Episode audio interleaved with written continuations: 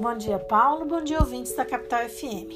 Na coluna de hoje falaremos sobre a formação e atuação da Comissão de Representantes dos Empregados na Empresa. Essa comissão era prevista desde 1988 no texto da Constituição Federal, mas só agora com a reforma trabalhista ela foi regulamentada. A comissão que estamos tratando deverá ser constituída nas empresas que possuam mais de 200 empregados, com a finalidade de promover o entendimento direto dos trabalhadores com o empregador. Ela será composta por três trabalhadores quando a empresa tiver entre 200 e até 3 mil empregados, por cinco trabalhadores naquelas empresas que tiverem entre 3 mil e 5, empregados, e 5 mil empregados, e de sete trabalhadores nas que tenham mais de 5 mil empregados. Se a empresa possuir estabelecimentos em vários estados, a comissão será por estado, desde que haja mais de 200 empregados em cada estado. A lei é clara no sentido de estabelecer que o papel da comissão de representante dos empregados na empresa é melhorar o diálogo entre empregados e patrão. Assim, ela não se confunde com a atuação dos sindicatos, entidades que, dentre outras coisas, fazem as negociações coletivas, firmam os acordos e convenções coletivas, representam os trabalhadores na justiça e administrativamente. A atuação desta comissão da qual estamos tratando também não se confunde com a CIPA, ou seja, com a Comissão Interna de Prevenção de Acidente, que, como o nome já diz, trabalha para evitar os acidentes de trabalho. As atribuições da comissão resumem-se em aprimorar o relacionamento entre empregados e empregador para que haja diálogo e respeito mútuo.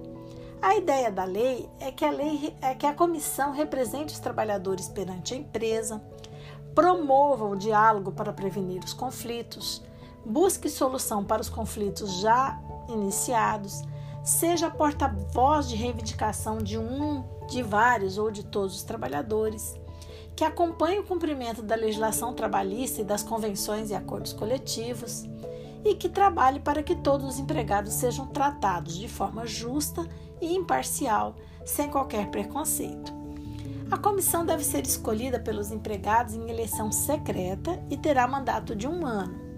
Todos os empregados que tenham contrato por prazo indeterminado podem concorrer nesta eleição. Pode também haver reeleição, desde que se pule um mandato, ou seja, os empregados são eleitos para um ano de trabalho na comissão. Na eleição subsequente não podem participar e podem voltar a concorrer então somente na próxima. Para dar maior segurança para a comissão atuar sem medo de represálias por parte do empregador, a lei estabeleceu uma espécie de garantia de emprego para os seus componentes, dificultando então a dispensa no período que vai do registro da candidatura até um ano após o mandato. Na prática, então, somando o ano de mandato e o, outro ano de garantia, seriam dois anos em que o trabalhador está, está com, é, com uma dificuldade maior para ser dispensado. Assim, os componentes da comissão somente poderão ser dispensados neste período de dois anos se cometerem uma falta grave, ou seja, uma justa causa, ou por motivos técnicos, econômicos e financeiros, que a lei não deixa muito claro quais seriam essas hipóteses. É importante deixar claro que os representantes dos trabalhadores continuam a trabalhar normalmente durante o mandato, sendo que suas tarefas junto à comissão são apenas mais de uma, mais uma de suas atividades. Essa novidade é um passo importante para melhorar as relações de trabalho nas empresas e, consequentemente, melhorar condi as condições de trabalho para os trabalhadores. Torcemos para que efetivamente ela funcione, sendo algo bom tanto para os patrões quanto para os empregados.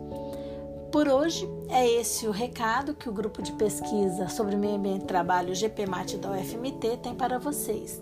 A nota é, contou com a participação de Carla Leal e, Ga Gabriela Andrade.